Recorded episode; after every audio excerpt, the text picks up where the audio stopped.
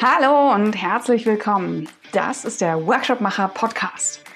Ich heiße Anja Kessner und ich bin die Gründerin von workshopmacher.de. Und das hier ist die Miniserie für und mit Facilitators for Future. Ich spreche mit Menschen, die sich dort engagieren. Und wie in den normalen Folgen auch, wird es um Methoden gehen. In diesem Fall aber ganz gezielt um einfache Methoden, die dabei helfen können, mit großen und diversen Gruppen sinnvoll und ergebnisorientiert zu arbeiten. Und los geht es mit Alexandra Perl. Alexandra ist Facilitator, Coach, Story Listener in Bonn. Sie teilt in der Folge, wie sie mit Gruppen einen gemeinsamen Rahmen für die Zusammenarbeit schafft, bevor es um die Arbeit an Ergebnissen geht. Wir springen direkt rein. Viel Spaß mit der Folge. Also, herzlich willkommen, lieber Alex. Schön, dass du dabei bist. Hallo Anja, guten Morgen. Schön, dich zu sehen und zu hören und bald wieder äh, direkt zu sprechen, hoffentlich. ja, wird echt Zeit, Anja. es wird wirklich Zeit. Genau, wir haben uns ja jetzt im Kontext der Facilitators for Future zusammen gezoomt und ähm, auch an dich die Frage, lieber Alex, was war denn dein Impuls, dich bei FAFUFO, den Facilitators for Future, zu engagieren, aktiv zu werden? Ich engagiere mich bei Facilitators for Future, weil ähm, mir das wirklich ein Anliegen ist, meinen Beitrag zu leisten, ein Stück weit unsere Zukunft gemeinsam zu gestalten. Ich glaube, es ist wirklich ganz einfach. So ein Calling, wo du hast so, okay, da ähm, ist das vielleicht ein Platz, wo du mit deinen Fähigkeiten, mit deinen Talenten, mit deinen Ideen gut aufgehoben bist. Da kannst du dich gut einbringen. Und es hat mhm. sich bisher auch so bewahrheitet. Schön. Und äh, wir haben ja auch im Vorfeld mal geguckt, ähm, die Idee dieser kleinen äh, Interviewreihe ist ja zu gucken, was sind denn so ganz konkrete Herausforderungen für Menschen, die sich in Gruppen engagieren, ähm, Diskussionen führen, auch die harten Diskussionen führen. Ähm, was ist denn eine ganz, ganz konkrete Herausforderung, die du so siehst, äh, wenn man mit solchen Gruppen arbeitet? Eine ganz konkrete Herausforderung ist es, ähm, die Ruhe zu bewahren und ein Stück weit dem Prozess zu vertrauen. Und ich glaube, wir alle äh, im Kontext Fafufu haben die Erfahrung und das Wissen, dass wir diesem Prozess vertrauen können. Und gleichzeitig ist es wichtig, dass wir im Vorfeld einfach so ein bisschen mit den Teilnehmern den Rahmen setzen. Und das ist eine Sache, die sich wirklich ganz gut bewährt hat. Also bevor man wirklich in die inhaltliche Arbeit einsteigt, zu klären, wie wollen wir uns heute begegnen, was brauchen wir dafür, was ist ein gutes Setting. Und dafür hast du einen riesen Methodenkoffer, nehme ich an, und ganz viele Ideen, wie man sowas machen kann. Und was wahrscheinlich auch je nach Kontext unterschiedlich ist, nehme ich an. Genau, ich weiß gar nicht, ob das so schon Methodenkoffer ist oder vielleicht ist es so die erste Schnalle, die man öffnet in seinem Methodenköfferchen. Ähm, ich frage die Gruppe immer, oder ich lade sie dazu, wir sind ja immer so höflich, wir laden ja immer ein, ne? aber ich frage einfach immer, wie wollen wir uns begegnen und verweise dann ein Stück weit auf die Erfahrung zu sagen, ähm, es hat sich bewährt, jetzt so ein paar Vereinbarungen zu treffen, was ja heute mhm. passiert, in welchem Kontext wir uns begegnen. Und das kann man mal Vereinbarung nennen. Manche Leute fühlen sich wohl mit dem Wort Spielregeln oder irgendwas anderes. Ich glaube, das ist schon wichtig, da das Wording der Gruppe auch zu finden. Mhm, Allianz habe ich neulich ganz häufig gehört, eine Allianz ja, mhm. Häufig hört man auch so Rahmen, ne? also mhm. was soll da irgendwie passieren. Und es hat sich wirklich bewährt, diese Vereinbarung, gehen wir mal mit dem Wort weiter, dann zu treffen, wenn das Wasser noch ruhig ist. Ja, also ähm, wenn die Wogen erstmal hochschlagen, dann ist es ganz schwer zu sagen, jetzt pack doch mal das Handy beiseite. Aber wenn wir uns am Anfang darauf einigen, dann kann man auch immer wieder so ein bisschen den Druck rausnehmen, der sich vielleicht aufgebaut hat.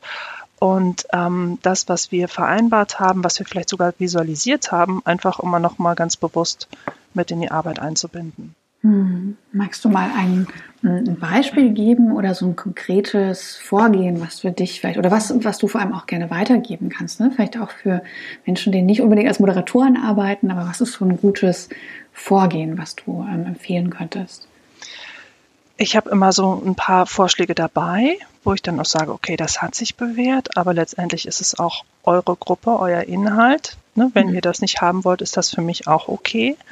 Ähm, häufig kommen dann irgendwie noch so andere Sachen hinzu. Das ist für mich ebenfalls total okay.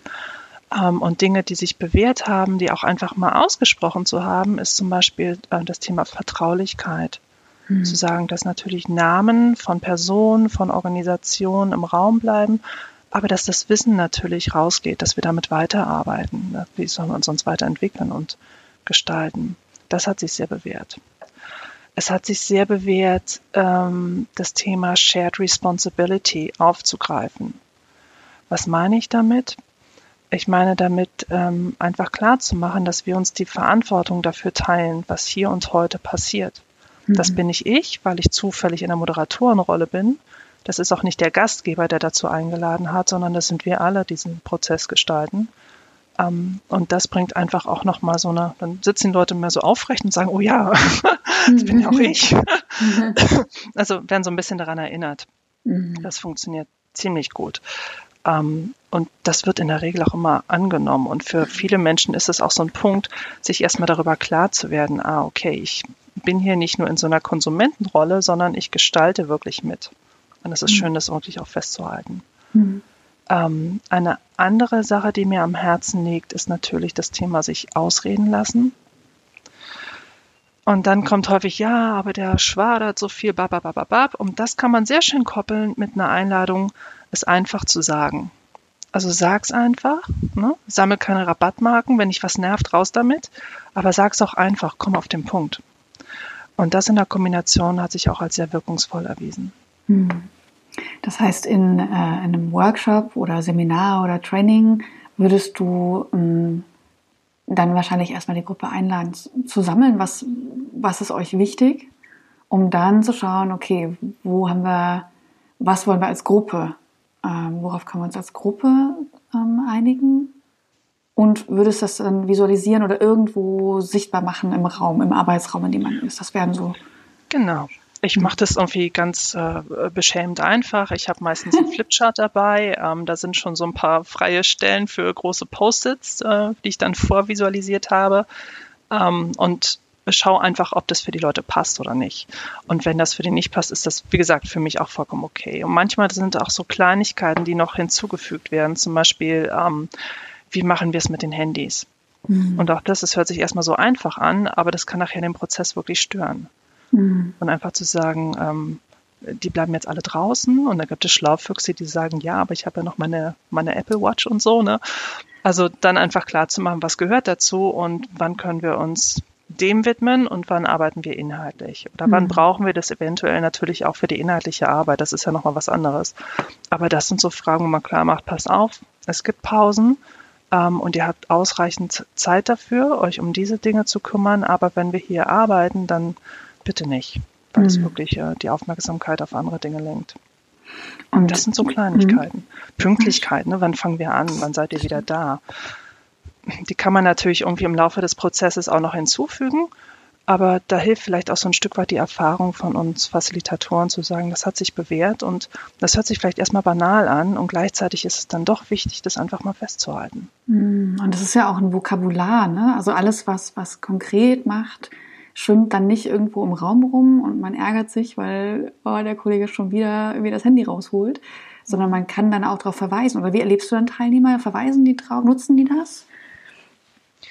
Ähm, die nutzen das sehr gerne. Ich erinnere mich an ein Team, mit dem ich regelmäßig gearbeitet habe. Und immer, wenn dann wieder ein Workshop anstand, haben die schon ihre, ihre Spielregeln irgendwie rausgezückt. und, und es haben sich alle dran gehalten. Und da war auch Geschäftsführung dabei. Jemand, der wirklich gefühlt rund um die Uhr das Handy in der Hand hat. Und ähm, selbst da hat das gut funktioniert. Mhm. Also sehr positive Erfahrungen gemacht.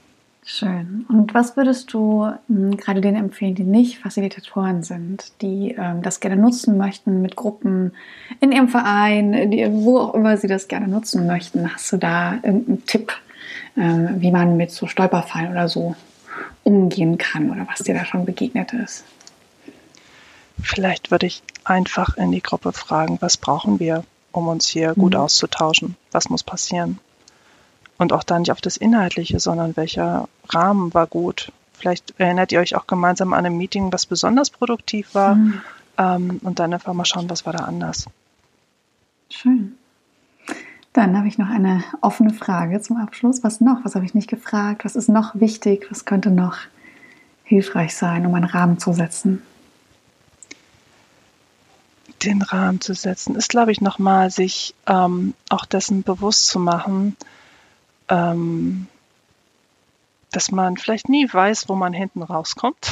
Mm, auch so ein Satz, den man im Kontext, glaube ich, zitieren muss.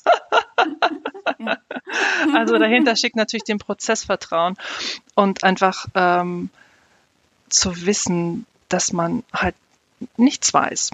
Also das mhm. ist ganz banal und darauf zu vertrauen. Und ich glaube fast, dass das mit die schwerste Aufgabe ist und auch eine Falle, in die wir erfahreneren Facilitatoren auch ab und an noch reintappen.